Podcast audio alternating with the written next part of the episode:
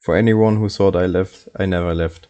Das waren die Worte von Daniel Ricciardo nach dem sensationellen Rennen in Monza mit einem McLaren 1-2, dem ersten Sieg seit, für McLaren seit 2012 und dem ersten Doppelsieg seit 2010. Und gerade für Daniel Ricciardo, der so eine schwierige Saison bisher erlebt hat, war, muss es ein Befreiungsschlag gewesen sein. Und dementsprechend euphorisch waren dann natürlich auch die Feier auf dem Podium. Der Shui ist zurückgekehrt und auch Lando Norris und Zach Brown durften in Ricciardos Schweißfüß, aus Ricciardos Schweißfüßen trinken. Ähm, das war sicherlich das Highlight des Monster-Wochenendes, aber es ist noch viel, viel mehr passiert. Und wie immer bespreche ich das mit Yannick und Chris. Hallo Jungs. Moin, hi. Moin. Ja, also was, wie habt ihr das McLaren Wunder erlebt in Monza? Ja, herrlich. Du hast die Daten gerade angesprochen. Ähm, so lange kein Sieg für McLaren. Ähm, Lando Norris war zwar immer nah dran, aber dann letztendlich doch nicht äh, geschafft. Und dass es jetzt dann gleich ein Doppelsieg wird, ist natürlich äh, ja einfach schön und rundet das dieses tolle Wochenende ab.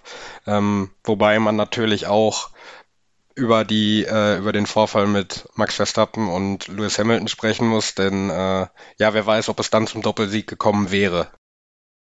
Ja, ähm, schließe ich mich eigentlich direkt mal an, sonst viel mehr habe ich dazu auch nicht zu sagen. Ähm, aber in die Diskussion können wir gleich gerne direkt mit einsteigen. Ähm, denn Verstappen hatte ja diesen verkorksten Boxenstopp und selbst wenn es danach nicht den Crash gegeben hätte ähm, mit Hamilton, hätte es ja erstmal gedauert, bis er dann wieder an den beiden McLaren dran gewesen wäre. Also das war schon eine Top-Leistung von McLaren, wirklich von Freitag bis Sonntag. Ricardo hatte sich ja da schon im ähm, regulären Qualifying weit nach vorne gebracht. Das Ganze dann im Sprint-Qualifying nochmal unterstrichen und ja, dann im Rennen halt einfach eine fehlerfreie Fahrt hingelegt. Und äh, es ist nicht nur das erste äh, One-Two-Finish für McLaren seit Jahren, sondern auch das erste überhaupt in dieser Saison für ein Team. Ähm, also Mercedes hat es nicht geschafft, Red Bull nicht und äh, jetzt ist es McLaren geworden. Und das haben sie sich auf jeden Fall verdient, äh, leisten dann eine super Arbeit und ja, wie gesagt, fehlerfreies Wochenende.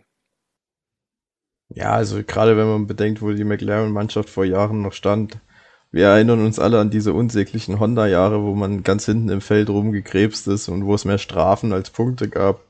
Ähm, und wo die Mannschaft so ziemlich in Vergessenheit auch geraten ist. Und dann hat man sich jetzt über Jahre hinweg mit 2019 angefangen, wieder zurück an die Spitze gekämpft. Und das ist jetzt halt einfach, ja, so der erste Lohn der, der harten Arbeit, der erste richtige Lohn, dieser Sieg. Und ich glaube, was das für die Mannschaft bedeutet hat, das hat man äh, dann gut danach gesehen. Ja, und das ist halt ähm, auch glaub, total wichtig für die K-Weltmeisterschaft. Ne? Also wenn man sieht, Ferrari hat wieder gut abgeschnitten und äh, ja, McLaren ist zurück ne? in der Konstrukteursweltmeisterschaft. Ja, die sind jetzt wieder an Ferrari vorbei. Ja. Ähm, ja, ich glaube sogar, also 12,5 Punkte Vorsprung hatte Ferrari vor dem Wochenende. McLaren hat 43 geholt. Äh, 45. Ferrari 45. Durch die schnellste Runde von Danny Rick. Ah, okay. Dann müssten sie jetzt, glaube ich, 14 Punkte vorne also vor Ferrari sein. Ungefähr. Äh, 13,5. 13, ja, ja. Also 14. Ja, aber auf welchem Platz war denn Ricardo jetzt nochmal im Sprint-Qualifying? Er ist doch in, als Zweiter dann ins Ziel gekommen, ne? Direkt hinter Bottas? Als Dritter. Als, als, als Dritter. Dritter. Stimmt, Verstappen war ja auf Pole. Ja, ähm, genau. Genau, dann sind ja das zwei Zusatzpunkte und wenn dann noch die schnellste Runde von... Nee, ein Zusatzpunkt. Einer. Ein Zusatzpunkt. Er ist doch der dritte Platz im Sprint-Qualifying kriegt nur einen Punkt. Ach, richtig, Bottas hat ja die drei Punkte bekommen. Ja, ja, ja. Okay, ja. okay, verstehe. Gut, ja, dann sind es 45 Punkte, richtig. Haben wir das auch erklärt. Ja, dann hat man der Ferrari auch gut abgehängt jetzt. Ähm, ne, man war zwölf Punkte zurück, wie gesagt, vor dem Wochenende. Jetzt ist man 13,5 Punkte vorne. Ich glaube, das ist für die Teamwertung ein super Ergebnis. Und Ferrari wird sich jetzt wahrscheinlich strecken müssen ähm, in den nächsten Rennen, weil ja, so eine Ferrari-Strecke wie Monaco kommt jetzt nicht nochmal, aber wir haben noch viele High-Speed-Strecken mit äh, Sochi, mit Mexiko, mit Brasilien, wo man wieder mit starken McLaren rechnen wird. Es könnte so etwas wie eine Vorentscheidung gewesen sein ähm, im Kampf um Platz drei. Aber wir wollen jetzt nicht so lange über McLaren reden, sondern wir wollen über den Unfall von der beiden WM-Rivalen Max Verstappen und Lewis Hamilton sprechen, die beiden haben sich in Kurve 1 und 2 in der Schikane ähm, rausgeschossen. Ähm, Max Verstappen hat dann nach dem Rennen eine Strafe dafür bekommen, wird deshalb ähm, drei Plätze nach hinten in Sochi rücken. Und ja, die Meinungen gehen natürlich auseinander, ähm, sowohl bei den Teams als auch bei den Fans. Und deswegen die Frage an euch. Wieso, welche Meinung habt ihr? Ist die Strafe gerechtfertigt oder war es doch eher ein Rennunfall? Also ich finde die Strafe tatsächlich nicht gerechtfertigt, denn für mich war es ein Rennunfall. Das hat es in dieser Saison schon häufiger gegeben. Da hat es dann äh, keine Strafe gegeben. Ähm, oder ja, war es auch nicht so rennentscheidend oder beziehungsweise WM-entscheidend irgendwo. Ähm, aber ich finde, das ist alles einfach blöd gelaufen. Also das das hätten beide nicht machen müssen, hätten beide sich einfach ein bisschen mehr Platz gelassen, dann äh, würden wir nicht darüber reden. Äh, so, ja, ist es, ist es jetzt passiert und ähm, bringt auf jeden Fall weitere Brisanz in den WM-Kampf mit rein. Ich bin da auch definitiv bei Yannick, dass das äh, beide hätten verhindern können in diesem Rennunfall und da bin ich dann auch wieder bei Silverstone. Ähm, ja, es gehören immer zwei zu so einem Unfall und auch hier Hamilton hätte natürlich mehr Platz lassen können äh, vor Kurve 2. Ob Verstappen da aber mit wirklich noch mehr als einer halben Wagenlänge Rückstand da noch unbedingt sich reinquetschen muss in dieser Kurve, obwohl er wahrscheinlich danach in der Kurve Grande mit Windschatten eh hätte vorbeigehen können. Ähm, ja, Ralf Schumacher hat es clever genannt von Verstappen, weil er meinte, ähm, ja, dadurch hat Hamilton ja nicht weiter Punkte aufholen können. Aber ja, also die Strafe für mich auch nicht gerechtfertigt. Ähm, vor allem im Vergleich mit Silverstone, wo dann Hamilton die 10 Sekunden direkt im Rennen bekommen hat, was ihn dann letztendlich nicht mehr vom Sieg abgehalten hat. Und Verstappen dann jetzt ähm, ja, direkt fürs nächste Rennen so zu bestrafen. Klar, Zeitstrafe wäre jetzt natürlich sinnlos gewesen, aber ähm, ja, da wird irgendwie für mich in den beiden Fällen jetzt in zweierlei Maß ähm, entschieden und da sind mir die drei Plätze Strafe für Sochi dann auch irgendwie zu hart. Ja, also die Begründung der, der Rennstewards war, dass Max Verstappen sich quasi beim Kurveneingang in Kurve 1 nicht äh, direkt neben Hamilton befunden hat, sondern fast noch eine ganze Wagenlänge dahinter. Und dass man nach der Sichtung der Onboard-Aufnahmen gesehen hätte, dass Hamilton ähm, in Kurve 2 die Lenkung aufgemacht hätte, um einen Unfall zu vermeiden. Also zumindest so eine Bewegung dahingehend gemacht hat dass er deswegen eher versucht hat, die Kollision zu verhindern und Max Verstappen dadurch, dass er halt so, ja, wie ein Torpedo quasi reingeschossen ist, also das steht nicht in Urteilsbegründung, aber so ungefähr, obwohl er ähm, quasi noch hinter Hamilton war, dann die Hauptschuld an den Unfall trägt und deswegen bestraft worden ist. Ja. Aber ja, jetzt frage ich euch mal, würdet ihr dafür, also das sind ja auch irgendwo nur Mutmaßungen, ne? Also klar kannst du sagen, Hamilton hat die Lenkung aufgemacht, dann kannst du aber auch sagen, ähm, Max wurde auf den auf den Sausage Curb gedrängt und ist dann mit dem mit dem Frontflügel aufgesetzt und in Hamilton rein. So dafür würde ich doch keine keine drei Plätze Strafe dann verteilen. Also ich fand auch Hamilton hat ganz schön spät dann die Lenkung aufgemacht, ne? Also klar, als Verstappen dann gerade schon auf dem Sausage Cup war, dann hat Hamilton einen sehr weiten Bogen genommen. Aber man muss halt auch sagen, dass er da schon dem Verstappen ein bisschen Platz weggenommen hat. Vielleicht war es auch so eine kleine Rache für Runde 1, wo die beiden ja auch schon in der zweiten Schikane sehr eng aneinander gekommen sind und sich auch berührt haben.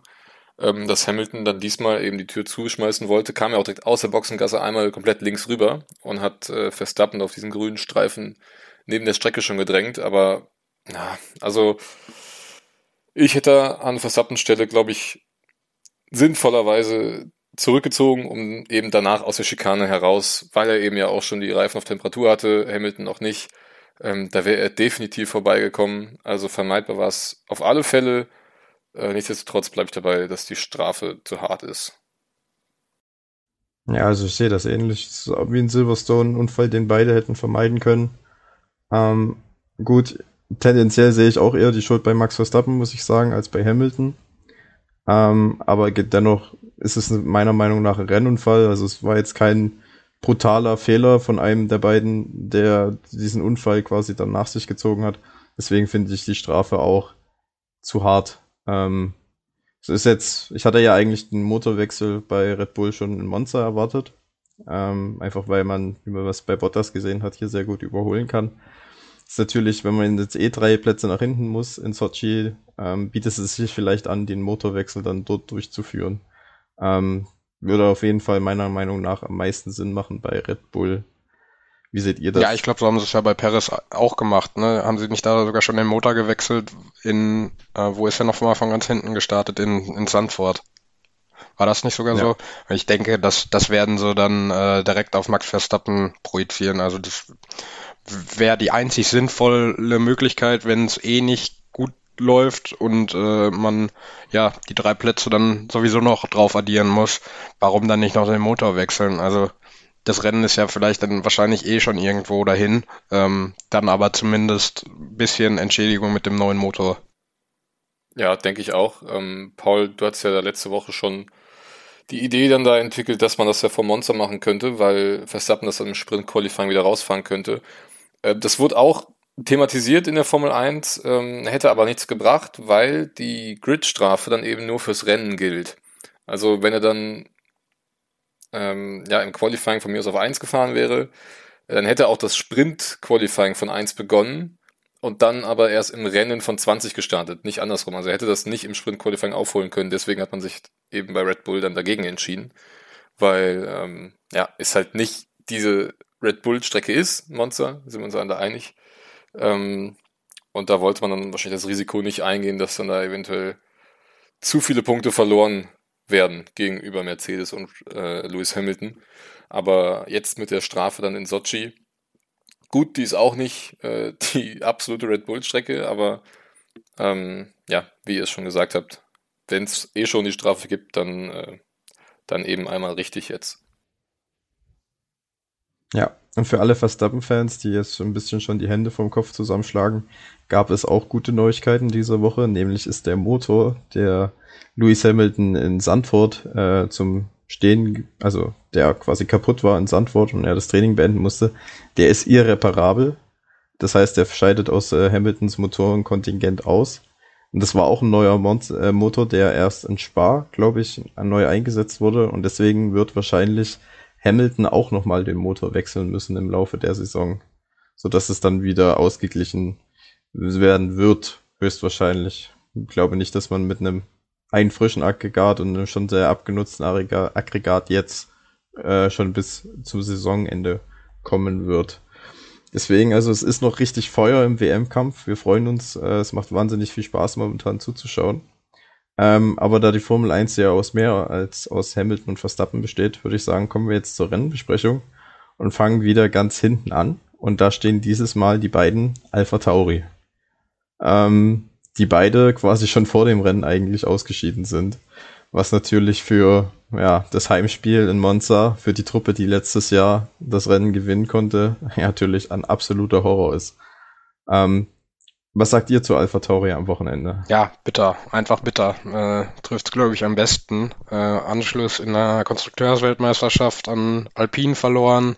Ähm, Aston Martin hat jetzt auch sechs Punkte in Monster geholt. Das bringt sie auch wieder ein bisschen näher dran. Ähm, alles in allem wäre glaube ich deutlich mehr drin gewesen, gerade äh, wie du sagst beim Heim Grand Prix. Ähm, ja, letztendlich einfach Pech und bitter, aber sollte die jetzt nicht davon abhalten, in Sochi wieder Gas geben zu können. Ja, also ich meine, für Gasly sah es ja nach dem Freitag gar nicht mal schlecht aus. Ne? Hat sich wieder auf seinem Lieblingsplatz qualifiziert, auf dem sechsten. Ähm, und dann gab es da diese Berührung im Sprint-Qualifying direkt in der ersten Kurve.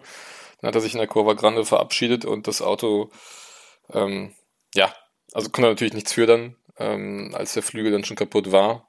Dann ging es dann eben geradewegs in die Mauer und da war der Schaden wohl so groß, dass man dann Sonntag auch nicht fahren konnte. Ich weiß nicht, ob Gasly im Rennen so viel hätte aufholen können. Ähm, vielleicht durch die Safety-Car-Phase dann da nochmal was äh, probieren.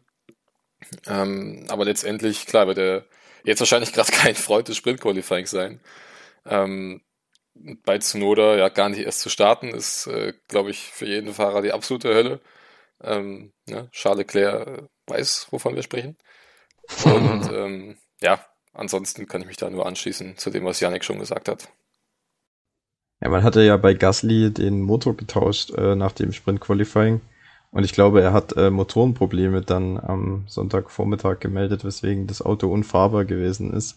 Wahrscheinlich liegt die Vermutung jetzt nahe, dass da irgendwas nicht richtig funktioniert hat beim Motorwechseln oder dass die Mechaniker irgendwas Essentielles übersehen haben. Und das dann halt erst am äh, aufgefallen ist, als sie das Auto für das Rennen angelassen haben. Ist natürlich bitter, weil höchstwahrscheinlich vermeidbar.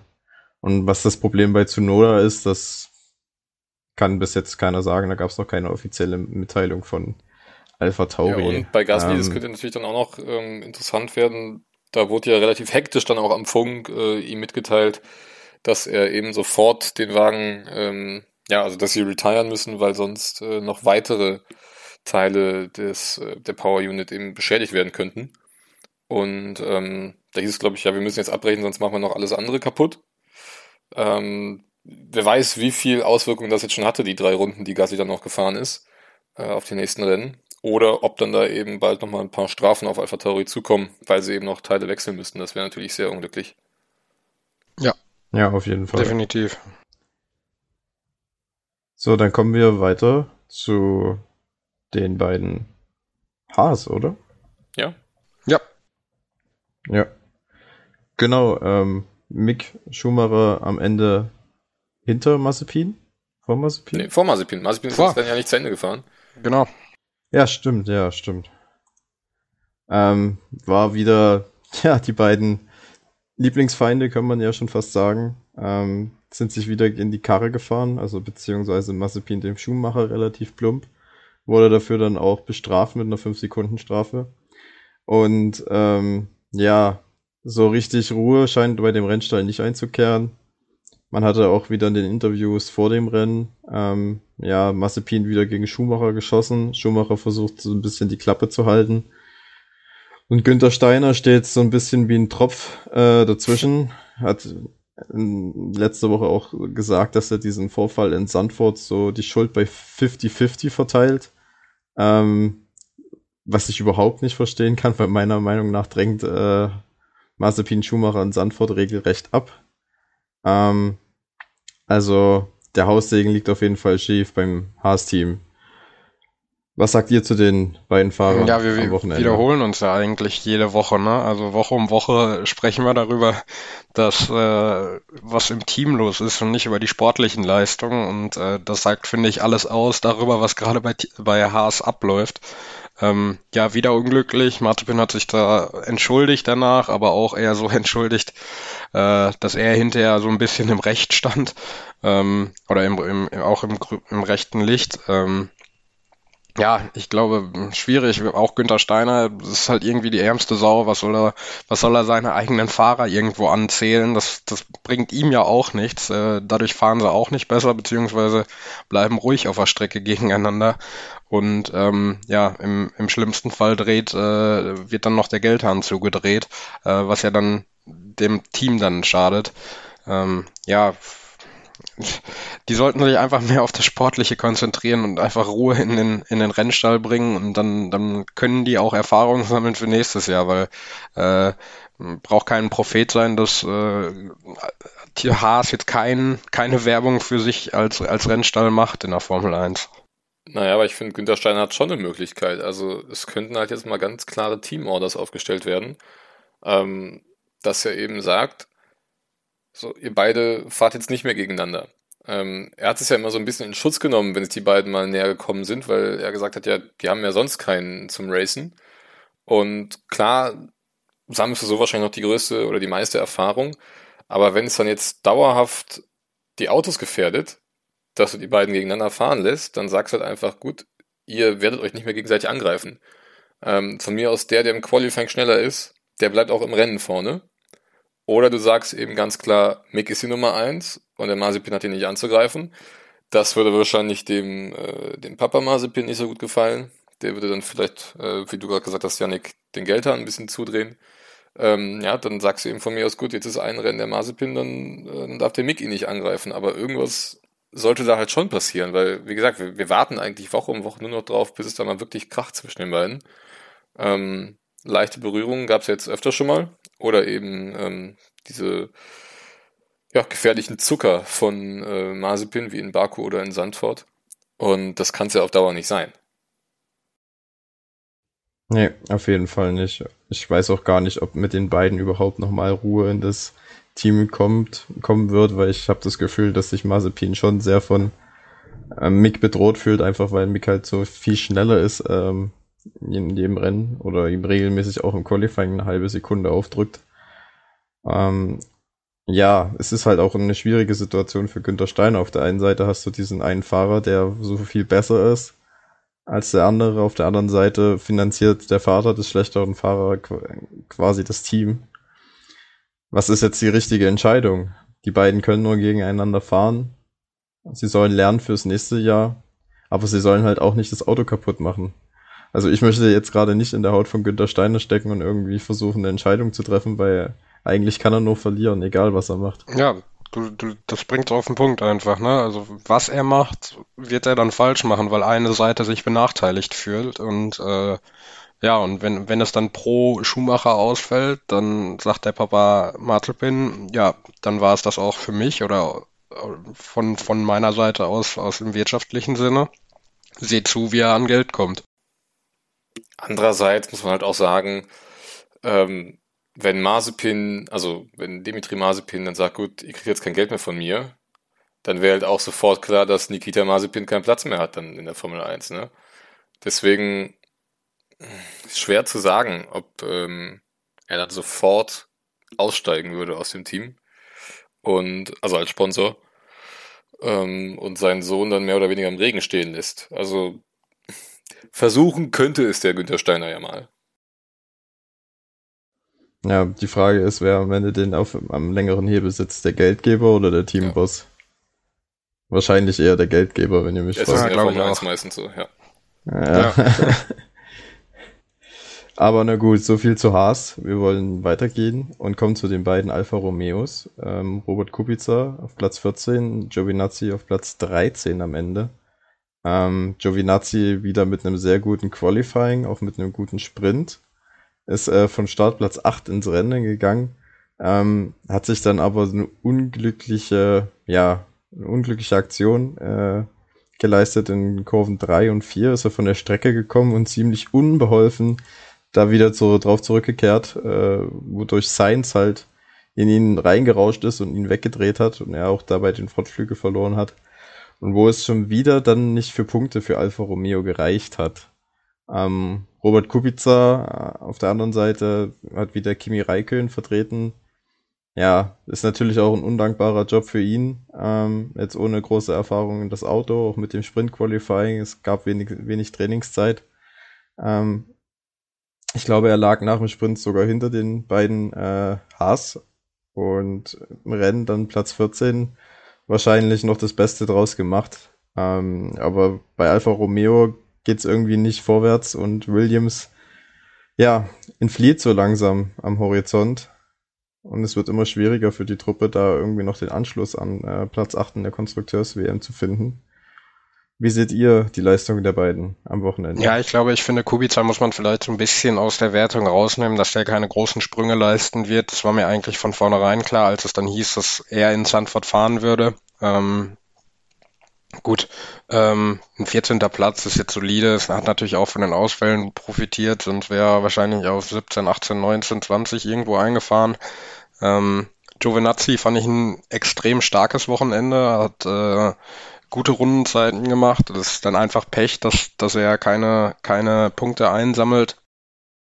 Aber, das muss ich auch sagen, ähm, er hätte Punkte sammeln müssen ähm, und da muss ich ihm das ankreiden, auch den Vorfall dann mit Seins.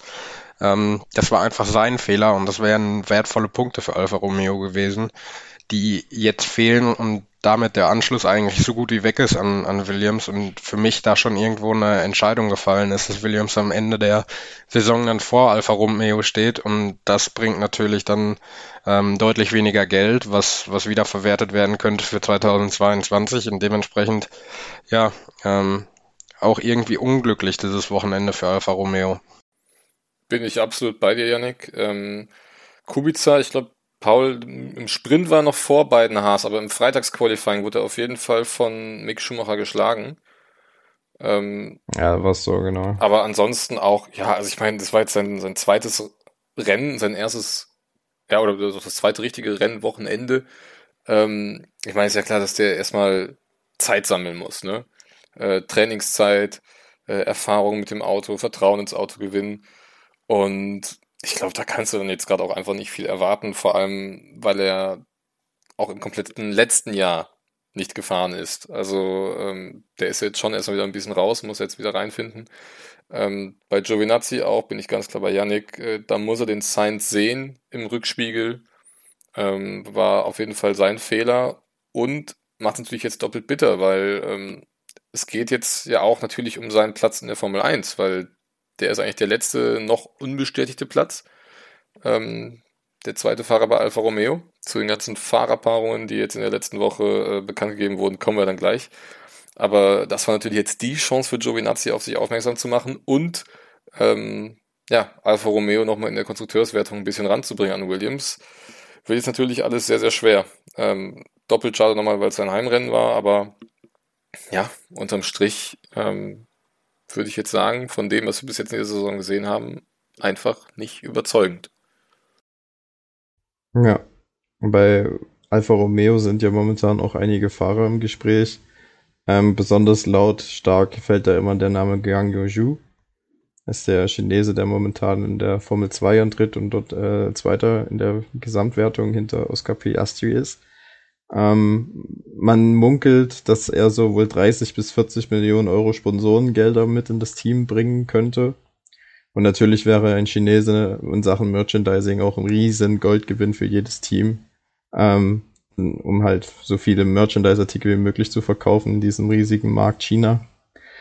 Und ja, und dann ist jetzt halt meine Frage an euch. Wen würdet ihr in den zweiten Alpha neben Walter Bottas setzen? Ich würde mir, wenn ich ehrlich bin, Nick de Vries wünschen, weil ich finde, er hat es einfach verdient. Er ist Formel E Champion. Er hat gute Jahre in der Formel 2 gehabt, äh, kann den Formelsport, kann den E-Sport. Ähm, ich hat das Talent. Ich fände es cool, wenn, wenn, wenn es Nick de Vries würde. Bin ich eins zu eins dabei. Es war ja nicht nur gute Jahre in der Formel 2, er hat ja sogar gewonnen, ne? Ja, ähm, dann genau, Formel E-Meisterschaft jetzt auch gewonnen. Also was soll er noch beweisen, bis er dann genommen wird?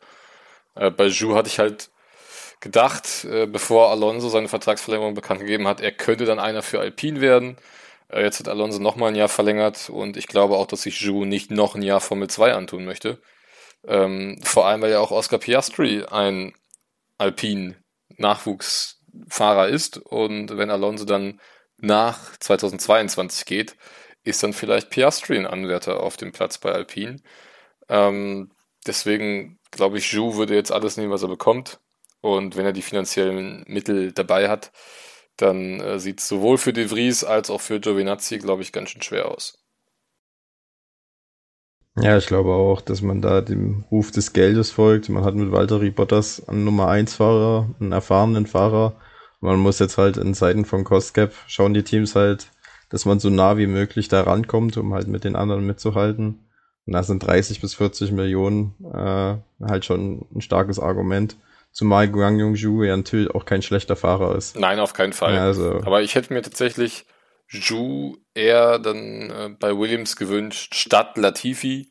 Ja, ähm, ja weil ganz ehrlich, also wenn Zhu das Geld mitbringen kann, dann brauchst du auch Latifi nicht mehr, der das Geld mitbringt. Ähm, ja, und dann wäre eben der Platz für die Vries noch frei gewesen bei Alfa Romeo, aber jetzt, wo Latifi ja verlängert hat, ist das Ding dann auch vom Tisch und dementsprechend, ja, ist ein bisschen schade, dass sich zwischen Ju, Giovinazzi und De Vries entscheiden wird, aber ähm, ja, ich glaube, die besten Karten hat er tatsächlich mit Abstand Guan Yu Zhu. Ja, vor allen Dingen, das finde ich dann also, noch schade, bevor du dran bist, Paul. Ähm, dass da dann einfach der Geldfaktor entscheidet. Denn äh, ich glaube, wir müssen nicht drüber reden, dass Nick de Vries einfach bewiesen hat, äh, dass er es kann und das Talent hat und auch meiner Meinung nach ein bisschen mehr Talent hat als äh, Guangzhou Zhu und dementsprechend ja dann nur der ausschlaggebende Faktor das Geld ist und das finde ich eigentlich ein bisschen problematisch und schade. Ja, es ist halt die Formel 1. Da reicht es halt leider nicht Talent zu haben in den meisten Fällen. Ähm, brauchst halt entweder eine finanzielle Unterstützung Seiten von dem Werksteam oder halt von anderen Sponsoren, um dich bei Privatteams irgendwie einkaufen zu können. So, ich weiß gar nicht, wann der letzte Fahrer, der ohne Werksunterstützung einfach nur durch Talent äh, in die Formel 1 gekommen ist. Tja, müsste ich jetzt auch erstmal überlegen. ähm, ja, also ich glaube, da gibt's tatsächlich kaum noch welche, ne? Äh, die meisten ja, sind ja dann entweder Juniorfahrer oder haben eben sehr viel Geld mit dabei. Wenn ich jetzt sogar das aktuelle ähm, Fahrerfeld durchgehe, ich weiß nicht, war Ocon schon Mercedes Junior, als er dann zu Racing Point gekommen Ja, Ocon, ne, Ocon war ja erstmal bei, bei Manor ein Stimmt. halbes Jahr mit Pascal Wehrlein. Stimmt. Und da war er Mercedes Junior und dann ist er natürlich auch durch die Mercedes-Verbindung dann zu Racing Point gekommen. Ja, und Wehrlein war damals auch noch Mercedes ja. Junior, ne? Wehrlein war auch Mercedes Junior, genau. Ja, dann wird es natürlich. Aber also ich meine, wahrscheinlich sind das die einzigen. Vries ist doch, glaube ich, auch für Mercedes gefahren beim, also in der Formel E, oder? Ja, ich weiß nicht, ob er Mercedes hm. Junior in seinen Formel 2 Zeiten war. Ich glaube nicht. Ja, also dann, damit wird es natürlich dann nicht einfacher, wenn du Mercedes-Fahrer bist und dann bei Alfa Romeo unterkommen willst, aber ähm, ja, also ich glaube, wir können uns so ein bisschen von dem Gedanken verabschieden, dass De Vries in die Formel 1 kommt. Ähm, Wäre schön, wenn doch, aber ähm, ja, eher unwahrscheinlich, glaube ich. Aber dann können wir auch schon zum nächsten Team kommen, oder? Ja, auf jeden Fall. Auf Platz 12 ist dann Sebastian Vettel ins Ziel gekommen. Also reden wir jetzt über Aston Martin. Und ähm, ja, ich glaube, Sebastian Vettel wird dann nach dem Rennen mit seinem Teamkollegen mal ein ernstes Wort gesprochen haben. Denn wie der sich in der Lesmo 1 an ihm vorbeigedrückt hat, war nicht so fair. Im Allgemeinen war es ein eher schwieriges Rennen für Sebastian Vettel. Äh, er hat zweimal unverschuldet Kontakt mit einem anderen Fahrzeug gehabt äh, einmal mit Ocon, der ihm mehr oder weniger stumpf in die Seite reingefahren ist und einmal mit Mick Schumacher, der sich verbremst hat und ihn dann auch in die Seite reingekracht ist. Das Fahrzeug war dann bestimmt nicht mehr ganz so äh, gut, weswegen Platz 12 wahrscheinlich am Ende das äh, Maximum der Gefühle war. Ja, und äh, auch im Sprint-Qualifying hat Vettel sich schwer getan, hat sich gleich nach dem Start in äh, Kurve 1 verbremst, hat sich dann einen ziemlich heftigen Bremsplatten zugezogen, der dann dafür gesorgt hat, dass er sehr starke Vibrationen hatte. Er selber meinte, er hat quasi nichts mehr gesehen während des gesamten Sprints und war dann froh, überhaupt ins Ziel gekommen zu sein. Ja, und Lance Stroll im Qualifying knapp hinter Vettel, äh, im Sprint an Vettel vorbeigekommen und dann, ja, dieses, ich würde sagen, schon ein unfairer Manöver gegen Vettel im Rennen, aber allerdings dann auch mit einer guten Pace ähm, und mit nicht unverdienten sechs Punkten am Ende mit Platz sieben. Ja, wie, was sagt ihr zu Aston Martin am Wochenende? Ja, irgendwie ähm, generell haben die irgendwie auch immer noch die Scheiße am Pedal. Also das ist ja echt, echt Wahnsinn, was der, was der Vettel da ertragen muss teilweise und wirklich, wie, wie du sagst, unverschuldet äh, da in zwei, zwei Berührungen reingekommen, dann das mit dem Bremsplatten im Sprint Qualifying. Ähm, auf der anderen Seite muss ich sagen, dass Lance Stroll finde ich absolut verdient in die Punkte gefahren ist, denn der hat finde ich eine sehr gute Leistung gebracht, auch wenn das mit dem Vettel da war, wo ich äh, Paul recht geben muss, dass das nicht ganz äh, clean war. Ähm, aber ja, alles in allem kann das nicht der Anspruch von, von Aston Martin sein und auch nicht zu diesem Zeitpunkt in der Saison kann das der Anspruch sein. Ähm, also ja, es muss irgendwie was passieren, dass da eine Leistungssteigerung kommt, wie auch immer das geschehen soll. Ja, also ich meine, das war wahrscheinlich so ein bisschen wie bei Giovinazzi in Sandford, ne? Wenn du dann so viel Kontakte hast mit anderen Fahrern, dann wird es auch nicht immer spurlos äh, ja, vorbeigehen. Und äh, deswegen glaube ich schon, dass er da auch unter Performance-Einbußungen leiden musste. Ähm, nicht nur nach dem Schumacher-Ding, sondern auch noch das mit Ocon, der da halt wirklich ne, sehr rabiat die Tür zumacht und halt auch viel zu spät. Ähm, also in meinen Augen, wenn wir sehen, wofür in dieser Saison teilweise Strafen vergeben werden und wofür nicht, kann ich nicht so richtig nachvollziehen, weil Ocon sieht ja die ganze Zeit, dass Vettel neben ihm ist und dann drängt er ihn auch so von der Strecke. Also da hätte man halt auch gut und gern mal fünf Sekunden draus machen können. Hat er ja Hat er gekriegt? gekriegt? Okay, dann nehme ich alles zurück. Aber ähm, er hat fünf Sekunden für das Manöver bekommen. Gut, dann äh, habe ich an der Stelle nichts gesagt. Ähm, ja, für Vettel äh, dann letztendlich trotzdem natürlich sehr enttäuschend.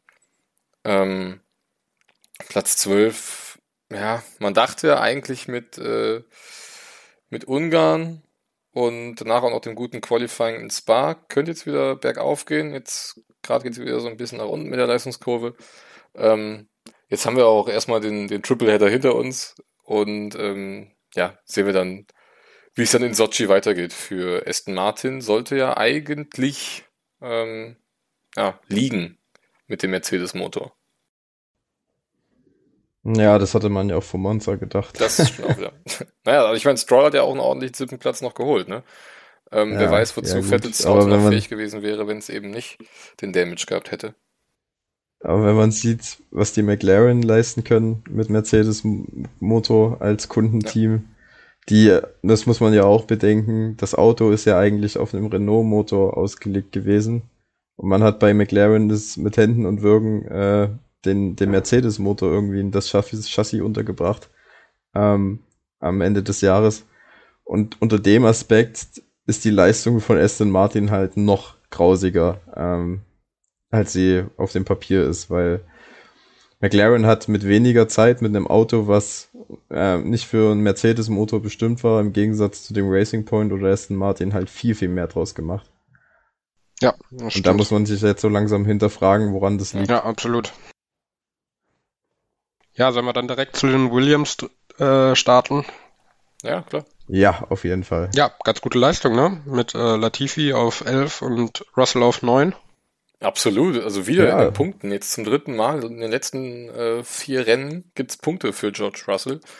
Ähm, das ist schon außergewöhnlich, wie gut die jetzt die Kurve bekommen haben noch während der Saison. Und das hatten wir auch vor ein paar Wochen ähm, schon angesprochen. Ne? Also wenn einmal die Punkte fallen, dann geht es wahrscheinlich richtig los für Williams. Der Knoten ist ja jetzt auch geplatzt. Ähm, macht auf jeden Fall richtig Spaß, dem Team zuzugucken. Ähm, vor allem, wenn man bedenkt, von wo die gestartet sind. Also das war wieder mal eine richtig starke Leistung. Ja, aber George Russell wird da dann noch ein bisschen ein weinendes Auge haben, denn es war dieses Wochenende äh, Monza 2021, wo er sein allererstes Qualifying-Duell verloren hat gegenüber dem Teamkollegen. Latifi ist nämlich im Sprint vor ihm ins Ziel gekommen. Stimmt, ja. Das ist mir noch gar nicht aufgefallen.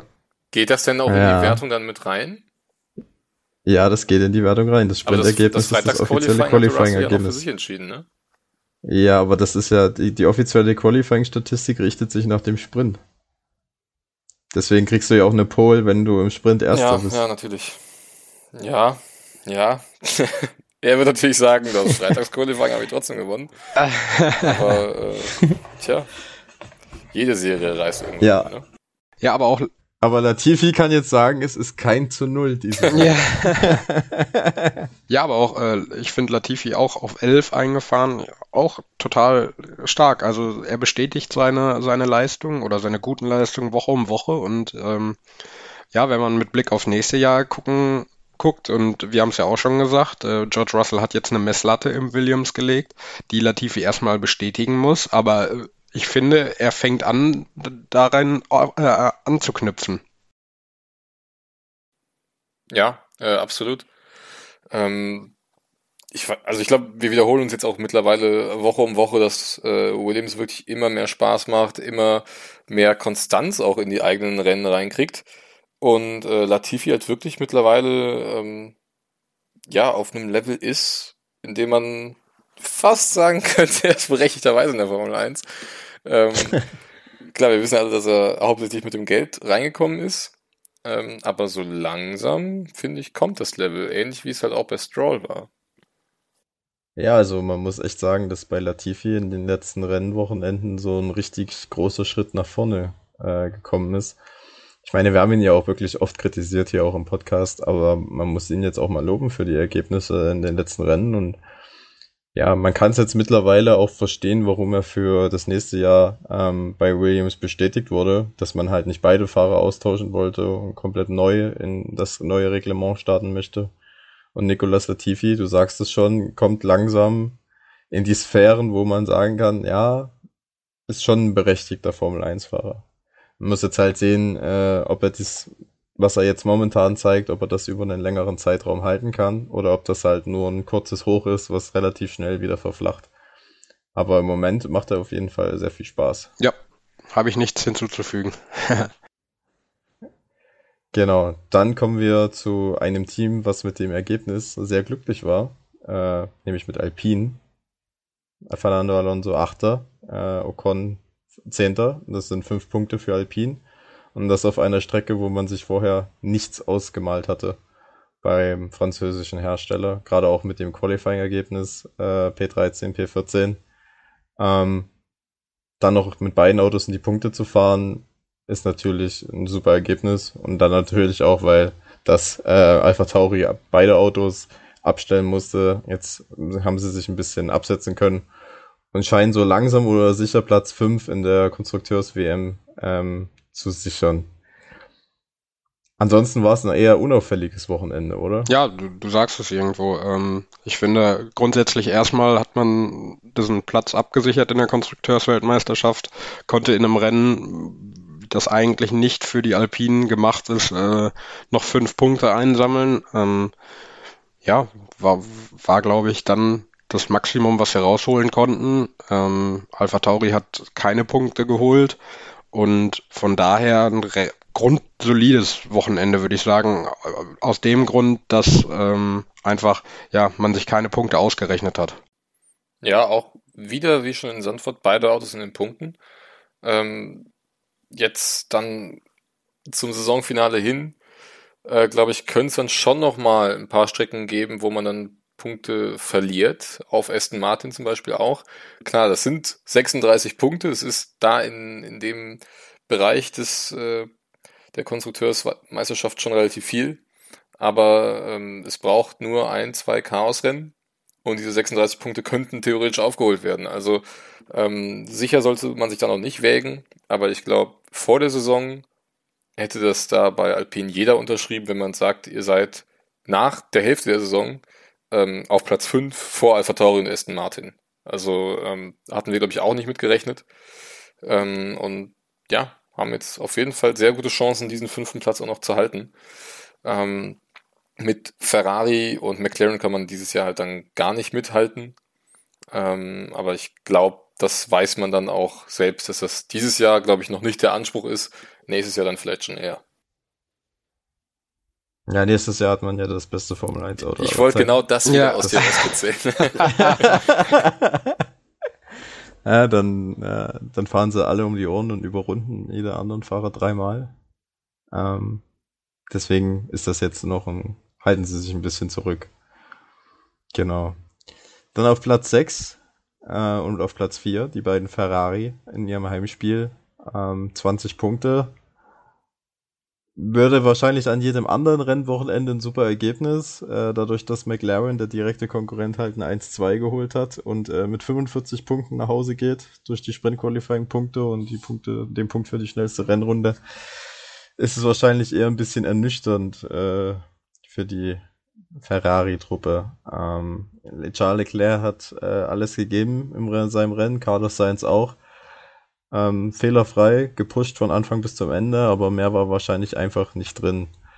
Ähm, wie beurteilt ihr die Ferrari-Leistung in Monza? Ja, ich würde so, ich würde so gar nicht runterspielen, denn ähm, ich habe nicht damit gerechnet, dass, dass Ferrari in Monza auf, auf 4 und 6 äh, einfahren kann. Ich meine, klar, begünstigt durch die äh, 5-Sekunden-Strafe von Perez noch, aber ähm, hätte ich nicht mit gerechnet. Natürlich, äh, ja, dass, dass McLaren 1 und 2 holt, da hätte natürlich jetzt die wenigsten mit rechnen können. Also, dass sie gut sind, ja, aber das, dass sie jetzt 1, 2 holen, hätte ich nicht gedacht. Das, das spielt das vielleicht ein bisschen runter, das Ergebnis, aber ich würde die, die Leistung trotzdem als, als sehr gut sogar darstellen, denn ähm, ich hätte sie eher im, im, im unteren Mittelfeld, also noch in den Punkten, aber dann im unteren Mittelfeld dann äh, ja, gedacht vor dem Rennen. Ja, aber ich glaube auch, du hast ja schon gesagt, die Strafe von Perez und dann dürfen wir nicht vergessen, Verstappen und Hamilton sind ausgeschieden durch einen Unfall, ne? Und wenn wir das wieder mit reinnehmen ins Rennen, dann hätte es dann halt auch eben einen siebten und einen neunten Platz geben können. Ja, Gasly ist auch ausgeschieden und der wäre mit Sicherheit auch in den vorderen fünf, sechs Positionen mitgefahren. Ähm, dann würde ich wieder sagen, war es ein ja, okayes bis durchschnittliches Rennen von Ferrari. Ähm, weil man eben nur da oben steht auf 4 und 6. Ähm, ja, weil die Konkurrenz eben ausgeschieden ist. Ich finde es ein bisschen erschreckend, ähm, wie Carlos Sainz sich spätestens seit Sandford äußert, weil er wirklich überhaupt kein Vertrauen mehr ins Auto hat. Also er sagt, er gibt alles und äh, versucht alles, aber die Pace ist zum einen nicht da. Und wir hatten einmal den Unfall in Sandford, und jetzt auch nochmal in Monza, wo er eben zweimal im Training komplett das Auto verloren hat. Und äh, das sorgt jetzt auch nicht dafür, dass sich ein Fahrer wirklich wohlfühlt in einem Auto. Und da finde ich die Entwicklung jetzt in den letzten Wochen schon ein bisschen beunruhigend. Ja, man fragt sich, woran es liegt. Also es hat man bei Ferrari äh, neue Teile ans Auto gebracht, die irgendwie die Balance stören und Carlos Sainz hat damit Probleme oder ähm, ist das ein generelles Setup-Problem? Oder hat Carlos Sainz einfach, man darf ja auch nicht vergessen, er ist ja auch äh, kurz vor der Sommerpause in Ungarn, hat er ja auch einen ziemlich heftigen Unfall. Ähm, sind das noch die Nachwehen, dass er halt ähm, quasi das ja, Gefühl im Auto verloren hat, dass er sich nicht mehr wohlfühlt, das Vertrauen weg ist und das Auto halt nicht mehr gefahrlos äh, am Limit fahren kann? Woran liegt's? Ja, ich, das ist schwierig zu, zu deuten, ne? Also ähm, gerade weil, weil ich sogar, ich hatte es ja glaube ich auch gesagt im Podcast, dass ich ähm, Carlos nach oder vor der Sommerpause und kurz danach eigentlich vor Charles Leclerc sogar gesehen habe. Und das hat ja auch die, äh, die Weltmeisterschaft wieder gespiegelt, indem er vor Charles Leclerc stand. Ähm, warum da jetzt irgendwie so ein Rückschritt äh, stattfindet, kann ich auch nicht ganz nachvollziehen. Und ich frage mich auch, woran das liegt, weil ich glaube eigentlich, dass Carlos sich sehr, sehr wohl bei Ferrari fühlt. Ja, ähm, vielleicht ist es auch nur ein kurzzeitiges Tief ähm, für Ferrari und Carlos Sainz gerade, was sich dann auch wieder legen könnte. Ähm, ja, hoffen wir einfach, dass wir wieder da in die Spur finden, alle zusammen, weil bislang sah es ja auch eigentlich ordentlich aus, diese Saison. Und ähm, vielleicht kommt es dann jetzt nach der Pause erstmal wieder äh, zu ein bisschen Ruhe und ein bisschen Selbstvertrauen tanken und dann kann in Sochi wieder neu angegriffen werden. Und dann können wir jetzt direkt zu Valtteri Bottas kommen. Ja, Valtteri Bottas für mich eigentlich nach Ricciardo der Mann des Wochenendes, weil absolut überragende Leistung gezeigt. Ähm, wir haben ihn ja auch hier sehr oft kritisiert, aber was er dieses Wochenende gemacht hat, das war wirklich äh, eine 1 plus mit Sternchen. Ähm, Freitagspole äh, geholt, das Sprintrennen gewonnen und dann wie ein Verrückter durchs Feld geflügt äh, und am Ende P3 geholt. Ähm, ja, wahnsinnig souveräne Leistung ohne Fehler und ja, ich hatte so das Gefühl am Wochenende, dass er so ein bisschen erleichtert war, nachdem der Wechsel zu Alfa Romeo jetzt offiziell ist. Ein bisschen befreiter auffahren kann, ein bisschen losgelöster ist und sich nicht mehr so verkrampft. Auch in seinem ganzen Auftreten wirkte er sehr viel lockerer. Ich erinnere mich da an die Szene nach dem Rennen, als man ihm den Unfall zwischen Verstappen und Hamilton gezeigt hat und er nur so ein suffisantes Grinsen im Gesicht hatte und gesagt hatte, ja, weiß jetzt nicht, was ich dazu sagen soll. Fand ich sehr sympathisch. Ja. Ja, was sagt ihr zu du, Bottas? Du hast es mir eigentlich die Worte aus dem, aus dem Mund genommen. Ähm, ich finde auch, dass er beflügelt gewirkt hat, äh, er irgendwie nochmal ein ganz neues Gesicht von sich gezeigt hat, äh, dass er an, über die Strecke gelaufen ist und konnte lachen und war nicht so, so steif und verkrampft und dieser, dieser Lone Wolf, wie er sich selber bezeichnet, war irgendwie so, ja, irgendwie so befreit und, und auch glücklich, glaube ich, dass es jetzt einfach dann geklärt ist und er in diesem, dieser Wingman nicht mehr sein muss, denn ich gehe mal mal da ganz stark davon aus, dass er bei Alfa Romeo der Nummer 1 Fahrer sein wird. Ähm, und ja, du, du sagst es, der, der Mann des Wochenendes. Also äh, ich glaube, niemand, niemand hat diesen Titel äh, so, so sehr verdient wie er an diesem Wochenende. Ich habe auch diesen bösen Spruch gelesen, dass Mercedes Bottas einfach je, vor jedem Wochenende hätte feuern müssen. ähm, yeah. Diese Leistung zu sehen. Ja, also kann ich auch nichts mehr hinzufügen. Ähm, super Wochenende und es freut einen auch irgendwie für Bottas, finde ich. Ne? Also nicht nur, weil wir ihn hier sehr oft in die Mangel genommen haben, ähm, sondern weil es eben auch oft, glaube ich, für ihn nicht leicht war bei Mercedes und dass er dann jetzt sich mal so richtig den, den Frust von der Seele fahren kann, wirklich im positivsten Sinne, ähm, tut, glaube ich, ihm richtig gut. Und ähm, ja, irgendwo halt auch verdient, finde ich. Auch, dass er jetzt mal die Chance dann nutzt, ähm, wo Hamilton, Verstappen mal raus sind. Klar, natürlich dann wieder hinter den McLaren ins Ziel zu kommen, ähm, wenn man sich das so anguckt, ist natürlich dann nicht perfekt, aber wenn man bedenkt, dass er eben von ganz hinten gestartet ist, ähm, dann war das schon wirklich eine astreine Leistung von ihm. Und damit kommen wir dann zum Siegerteam. Ja, wir haben aber einen vorher noch vergessen, und zwar äh, Sergio Perez. Das ist völlig richtig. Stimmt, wie konnten wir den vergessen? Ja, durch die 5-Sekunden-Strafe ähm, komplett vergessen. Ja, ich muss sagen, Perez bin ich ein bisschen unzufrieden an diesem Wochenende. Ähm, dieses Qualifying-Ergebnis war nicht so berauschend, Platz 9. Da hatte man bei Red Bull noch gesagt, ja, das lag daran, dass er dem Max den Windschatten geben musste ähm, und er selber keinen hatte. Ich weiß nicht, ob es mit Windschatten ähm, so weiter nach viel weiter nach vorne mit ihm gegangen ist. Und dann halt auch im Rennen ähm, gab es diese Szene mit Charles Leclerc, ähm, ja, ähnlich wie bei Max Verstappen und Lewis Hamilton, halt sehr eng geworden in Kurve 2. Er hat dann halt den, ähm, den Weg über die Curbs gewählt, die Kurve dadurch ein bisschen abgekürzt und hat äh, dabei halt Leclerc überholt und die Position dann halt am Ende nicht zurückgegeben, weswegen es dann halt die Strafe gegeben hat. Was ich recht dumm fand, weil er hätte ihn ja einfach nur mal kurz vorbeilassen können und dann hätte er in der nächsten Geraden wieder angreifen können. So war meiner Meinung nach vorhersehbar, dass äh, es da eine Strafe geben wird, die ihn dann ja letztendlich auch das Podium gekostet hat. Und ähm, Perez schafft es halt einfach momentan nicht, eine saubere Leistung für ähm, Red Bull hinzulegen. Und auch im direkten Duell mit äh, Norris und Bottas um Platz 3 in der WM verliert er immer mehr an Boden. Ja, du hast alles gesagt. Äh, Chris, hast du schon noch was hinzuzufügen? Astreiner Job, Paul. Gut, danke. Dann äh, sind wir fertig mit Paris. ja, habt ihr noch was zu Verstappen und Hamilton zu sagen äh, an diesem Wochenende? Ähm, ja, ja äh, jetzt weiß ich gerade ja, gar nicht. Oder Chris, bitte, Jan, start du, du gerne. Start du gerne. ähm, jetzt weiß ich gar nicht, ob wir darüber schon gesprochen haben. Ähm, aber dieser Unfall hat auch wieder gezeigt, wie wichtig Halo ist, ne?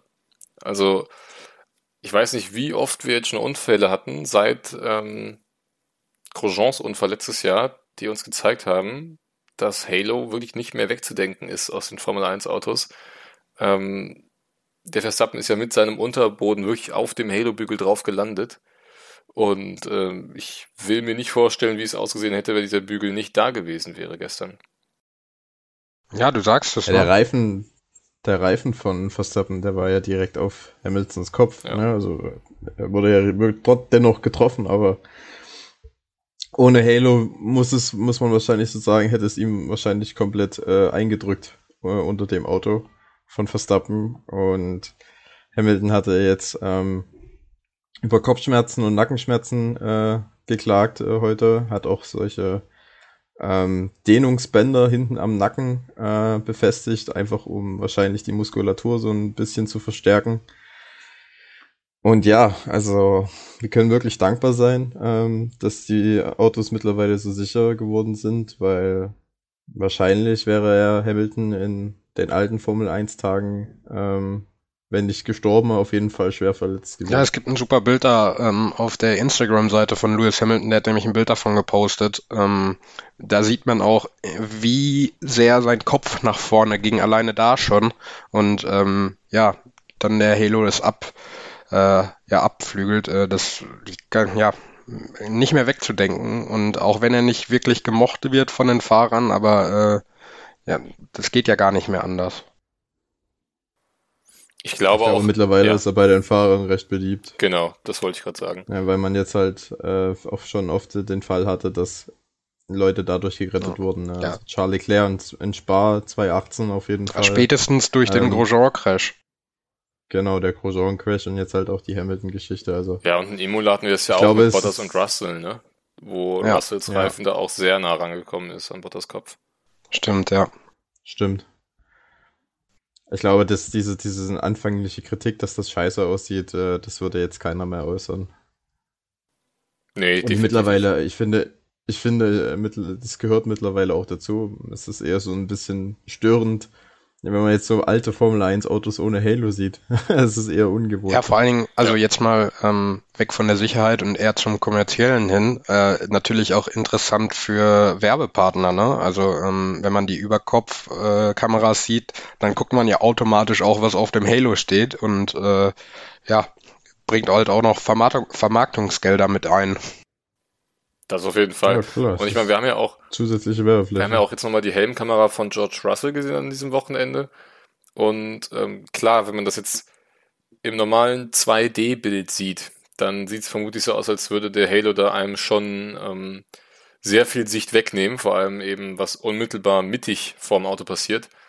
Aber ähm, jeder, der schon mal Simracing mit einer VR-Brille betrieben hat und da einen Halo-Bügel hatte, der weiß, dass es tatsächlich mit den Augen, man kann so ein bisschen an beiden Seiten dran vorbeigucken.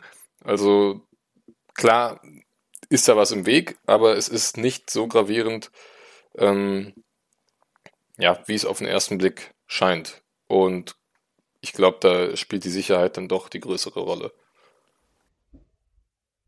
Auf jeden Fall. Gut, dann war's das zu Monza und äh, wir richten unseren Blick auf die News äh, der vergangenen Woche. Da ist nämlich einiges passiert. Ähm, zuallererst, Alex Albon feiert sein Comeback in der Formel 1 bei Williams. Ähm, er hat einen mehrjährigen Vertrag äh, geschlossen mit dem Team aus Groove, der ihn momentan auch als Red Bull-Fahrer entlässt. Also er ist äh, mit bei sein, ab seinem Amtsantritt bei Williams kein offizieller Red Bull-Fahrer mehr. Allerdings hat sich Red Bull einige Klauseln ähm, gesichert, die ihn zurück in den Red Bull-Kader ziehen könnten 2023 beziehungsweise 2024. Ähm, wie beurteilt ihr den Wechsel von Albon zu Williams? Ist das ein guter Deal für beide Seiten oder eher schlecht? Ja, in erster Linie freut es mich erstmal für Alex Albon, äh, zurück in der Formel 1 zu sein. Das ist ja auch nicht ganz so leicht, äh, wenn man mehr oder weniger abgeschoben wird, äh, dann ja DTM fährt und dann wieder in die Formel 1 zurückkehrt. Ich glaube, für Williams ist es auch ein absoluter Gewinn, denn der Junge hat Talent, das ist nun mal so. Ähm, auch wenn dann wieder so Kommentare kommen werden wie They race me so hard. ähm, aber ich glaube, ich glaube, da, da hat Williams, das ist eine Win-Win-Situation und ähm, da kann wahrscheinlich irgendwann sogar Red Bull dann nochmal profitieren, äh, wenn er einfach mal ein paar Jährchen auf dem Buckel hat in der Formel 1. Und ich glaube, dafür ist Williams einfach perfekt, um ihm das zu gewährleisten. Ja, also ich glaube auch, dass ähm, sein Engagement bei Red Bull kam vielleicht auch einfach zu früh. Ich meine, er hatte ja noch, noch nicht mal eine ganze Saison gefahren, als er schon ähm, bei Red Bull dann unter Vertrag war plötzlich. Und dass ihm das dann irgendwann vielleicht ein bisschen zu viel wurde, zu Kopf stieg, ähm, ist halt alles nachvollziehbar. Und jetzt dann erstmal wieder bei Williams fahren, wird ihm, glaube ich, auf jeden Fall helfen, weil Williams bekommt langsam ein konkurrenzfähiges Auto, wie wir sehen. Ähm, klar, nächstes Jahr kann es alles nochmal so ein bisschen durchgemischt werden mit den neuen Regeln. Aber ähm, es ist vor allem ein funktionierendes Team mit einer guten Harmonie. Und dass sich Red Bull dann noch die Klausel sichert, ihn dann 2023 oder 2024 eventuell wieder zurückzuholen, wenn zum Beispiel ein Vertrag von Sergio Perez ausläuft oder wenn ähm, ja, Tsunoda auch nächstes Jahr nicht überzeugen könnte, ähm, Gasly wird sich auch nicht auf ewig bei Alpha Tauri rumhalten wollen. Ähm, da werden dann wieder Plätze frei, die für Alex Albon dann eventuell wieder eine Möglichkeit wären. Und ähm, ich glaube, da wird er auch selber auf jeden Fall einverstanden mit sein, dass es da auf jeden Fall die Möglichkeit gibt, zu Red Bull oder zur Red Bull Familie dann ähm, recht unkompliziert zurückzukehren. Ja, ich glaube auch. Also für Albon ist es der richtige Schritt. Ich fand damals auch ähnlich wie du, Christian, dass der Schritt zu Red Bull ins A-Team viel zu früh kam und man ihn wahrscheinlich auch ein bisschen verheizt hat, weil du brauchst halt einfach eine gewisse Eingewöhnungszeit in der Formel 1, bevor du auf absolutem Top-Niveau fahren kannst. Ich meine, das sehen wir ja jetzt auch bei, bei Lando Norris und George Russell. Die sind in ihrem ersten Jahr auch nicht äh, so gut gefahren, wie sie es jetzt tun. Und äh, den Alex Albon da gleich in das Fahrzeug neben Max Verstappen zu stecken und sich dann mit ihm messen zu lassen, das war wahrscheinlich ein bisschen äh, zu viel und zu früh des Guten für den Jungen. Und ja, ich denke, bei Williams hat er den Platz und das Umfeld, um sich wirklich zu entwickeln und dass er ein sehr guter Formel 1-Fahrer sein kann. Ich glaube, das bezweifelt niemand. Und wenn man sich jetzt beispielsweise mal auch anschaut, wie Perez dieses Jahr im Red Bull performt, dann muss man auch sagen, dass Albon nicht so schlecht war. Ja, wenn ein Fahrer wie Perez, der schon sehr lange dabei ist und schon viele äh, Teams hatte, mit vielen Teams auf dem Podium stand, dann, äh, ja, wenn man die Leistung dann vergleicht, dann fällt halt auf, dass Albon da nicht so schlecht abschneidet. Ja, stimmt.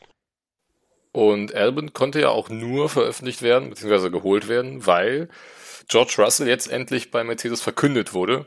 Äh, mittlerweile dürftet ihr es alle mitbekommen haben, äh, nachdem Bottas dann zu Alpha feststand. Das ist ja äh, live in unserer letzten Sendung passiert. Ähm, dann kam natürlich auch direkt am nächsten Tag die Meldung, Russell ist bei Mercedes. Dadurch konnte dann eben Albon zu äh, Williams gehen. Und es war natürlich eine große News, aber überraschend war es ja für keinen von uns mehr. Nee. Nee, definitiv nicht. Vor allen Dingen, weil es ja auch der richtige Schritt ist. Also das hat sich ja auch über mehrere Wochen dann auch angekündigt, ne? Ja, vor allem, ganz ehrlich, es hat halt, äh, Christian Horner hat es dann auch gesagt, es ist das schlechteste, also schlechtest gehüteste Geheimnis im Paddock. Ähm, es wussten wahrscheinlich alle schon lange, dass dieser Move kommt und wenn er nicht gekommen wäre, muss man auch sagen, dann ähm, würden die bei Mercedes auch einen ganz schlechten Job machen, weil Russell ist wahrscheinlich äh, ein Jahrhunderttalent und wird der wahrscheinlich der Kronprinz von Lewis Hamilton werden, wenn es um Sachen WM-Kämpfe geht bei, bei Mercedes und es ist jetzt halt einfach der, die Zeit gekommen. Ich glaube, ein viertes Jahr bei Williams oder bei einem anderen Mittelfeldteam wäre einfach zu viel des Guten gewesen. Und Bottas hat jetzt auch nicht so die Leistung gebracht, die, wo man sagt, dass man ihn unbedingt irgendwie bei Mercedes halten muss. Und viel, viel spannender finde ich jetzt ist die Frage, ob er sich nächstes Jahr ja erstmal in den Dienst des Teams stellt, ob er versucht, äh, also ob er sich die zwei, die Nummer zwei Rolle überziehen lässt oder ob er von Anfang an Gas geben wird und versuchen wird, ähm, Lewis Hamilton zu schlagen und vielleicht selber Weltmeister zu werden. Ja, ich meine, also aus seiner Sicht glaube ich schon, ähm, dass er direkt angreifen will, weil äh, er möchte natürlich jetzt auch kein weiteres Jahr verlieren, denn wenn die Performance der Autos ungefähr so bleibt, dann äh, hat er natürlich auch die Möglichkeit, irgendwann mal die sieben oder vielleicht am Ende dieses Jahres acht WM-Titel ähm, von äh, Lewis Hamilton anzugreifen. Und dementsprechend, ähm, warum sich ein Jahr lang dann als Nummer zwei äh, zufriedenstellen? Er hat ja schon in Sakir letzte Saison gezeigt, dass er das Tempo hat, dass er einen Bottas sofort in Grund und Boden fahren konnte und auch das Rennen hätte gewinnen können. Ähm, also ja, zwischen Russell und Hamilton ähm, könnte es schon sehr interessant werden. Dann auch mit den Red Bulls dazu, das wird, glaube ich, ein gutes Jahr. Vor allen Dingen, er sollte das auch als, als Anreiz nehmen, genau diese Marke zu knacken, weil ich glaube, nur dann kannst du erfolgreich sein im Mercedes. Ja, ich hoffe ja mal, dass Mercedes die nächsten Jahre nicht so dominant wird wie die letzten sieben, acht. Also das brauchen wir, glaube ich, nicht normal. Es wäre auch nicht gut für den Sport und äh, ich glaube auch nicht, dass es so eine dominante Phase wie jetzt mein Mercedes in Zeiten von Budget Gap ähm, nochmal so geben wird. Also ich denke, es wird schwierig generell für Fahrer, ähm, die sieben oder acht Titel von Lewis Hamilton dann äh, in nächster Zeit anzugreifen. Ja. Weil die Formel 1 sich halt einfach verändert hatte oder verändern wird. Und niemand weiß, was nächstes Jahr ist, wie die Autos nächstes Jahr funktionieren, ob, ob die Konkurrenz näher ranrückt, ob, ob sie noch weiter, weiter wegrückt. Ähm, das weiß bis jetzt oder stand jetzt noch keiner. Ja, es kann auch sein, dass der Mercedes nächstes Jahr eine absolute Gurke wird. Ja, es ist ja wirklich, man baut ja ein Auto von Grund auf neu im nächsten Jahr. Da kann von Hero to Zero kann da ganz schnell passieren. Und dann fährt Albin im Williams als stärkstes Auto um die Meisterschaft. mit mit Latifi. Who knows? Mit Latifi, mit genau. Latifi. ähm, ich hatte jetzt noch die äh, Teamchef-Pressekonferenz gesehen in Monza. Und ähm, wir hatten ja in den letzten Wochen darüber gesprochen, der letzte freie Platz bei Alfa Romeo, ähm, wie es bei Giovinazzi dann aussieht, weil Ferrari dann auch kein Mitspracherecht mehr hat auf den letzten Platz. Und ähm, wie ihr gesehen habt, Giovinazzi ist nicht mehr Teil des Junior-Programms von Ferrari, aber er ist tatsächlich noch bei Ferrari unter Vertrag. Ähm, da hattest du, Paul, glaube ich, recht. Ähm, dementsprechend, Binotto wurde nämlich jetzt auch gefragt, was er glaubt, was mit Giovinazzi passiert. Und er sagte, ja, wir haben jetzt eben leider keinen Einfluss mehr darauf. Ähm, verdient hätte er es auf jeden Fall. Ähm, und eben auch ähm, die Frage dann, ob und inwiefern Giovinazzi noch ins Ferrari-Team eingebunden wird, vielleicht als Testfahrer, als Ersatzfahrer, wo ja auch immer noch ein Colin Eilert äh, auch dabei ist, ne, dürfen wir auch nicht vergessen. Ähm, auf jeden Fall das dann eben nochmal als Zusatz, falls es dann in den letzten Wochen ähm, ja nicht ganz eindeutig rüberkam. Also für Giovinazzi wird es dadurch natürlich dann nicht leichter, weil ähm, Alfa Romeo ihn dann eben jetzt nicht mehr als Fahrer haben muss. Ja. Wir halten euch da auf jeden Fall auf dem Laufenden. Genau. Und dann war es das auch mit unserer News-Rubrik für diese Woche. Und wir kommen zum Tippspiel. Und Janik, wie sieht's denn da aus? Hat denn da überhaupt jemand einen Punkt geholt? Tatsächlich. Äh, es hat uns? tatsächlich jemand einen ja. Punkt geholt, der die vorherigen Wochen gar keine Punkte geholt hat. Hm. Chris meldet sich zurück mit einem dritten Platz von Valtteri Bottas. Wir haben äh, alle Hamilton als Sieger getippt. Ähm, Paul und ich dazu Bottas auf Platz zwei. Ähm, da hatte Chris den Verstappen. Und ähm, ja, wie gesagt, Bottas auf Platz 3 hat Chris richtig getippt. Paul hatte Verstappen, ich hatte Lando Norris. Ähm, macht in der Gesamtwertung einen Stand bei Chris von 8 Punkten, bei Paul von 9,5 und bei mir von 8,5. Wer darf starten für Sochi? Der Chris ist ja immer noch hinten. Ja. Dann, ähm, ich muss ja irgendwie aufholen. Und äh, Sochi war ja immer so eine Strecke für Valtteri Bottas und der ist gerade so gut in Form. Ähm, Verstappen dann vielleicht mit einer Gridstrafe wird er gar nicht vorne mitreden. Ähm, wer weiß, was Bottas dann im Rennen gegen Hamilton zu sagen hat. Ähm, ich sage einfach mal, Bottas gewinnt das Ding in Sochi vor Lewis Hamilton und Lando Norris. Gut, dann mache ich direkt weiter. Ich tippe nämlich auch, dass Bottas gewinnt. Ähm, glaube auch an einen Doppelsieg äh, von Mercedes, ähm, sehe aber dann tatsächlich äh, Pierre Gasly auf Platz 3. Oh, das sind ja hier wilde euch. also ich sage ja, Hamilton gewinnt, einfach weil Bottas nicht gewinnen darf. Also es wird, ich denke auch, es wird ein Mercedes 1-2, aber dann wird es die Teamordner geben und Bottas wird den Louis wieder vorbeilassen müssen. Bottas dann dementsprechend auf Platz 2 und äh, Max Verstappen wird sich nach von ganz hinten auf Platz 3 vorarbeiten im Rennen. Ist notiert. Dann wären wir für heute durch. Yes. Ja. Machen eine zweiwöchige Pause, denn ähm, die Formel 1 atmet erstmal kurz durch nach dem Tripleheader. Äh, und dann geht's eben in knapp zwei Wochen nach Russland, nach Sochi. Dann ist wieder eine Woche Pause. Ähm, dann haben wir, meine ich, die Türkei danach. Aber bis dahin ist dann erstmal noch. Und uns bleibt dann nur noch äh, ja, die letzten Worte zu finden und uns zu verabschieden für heute. Ja, macht's gut und bleibt gesund. Ja, macht's gut. Ciao. Ciao.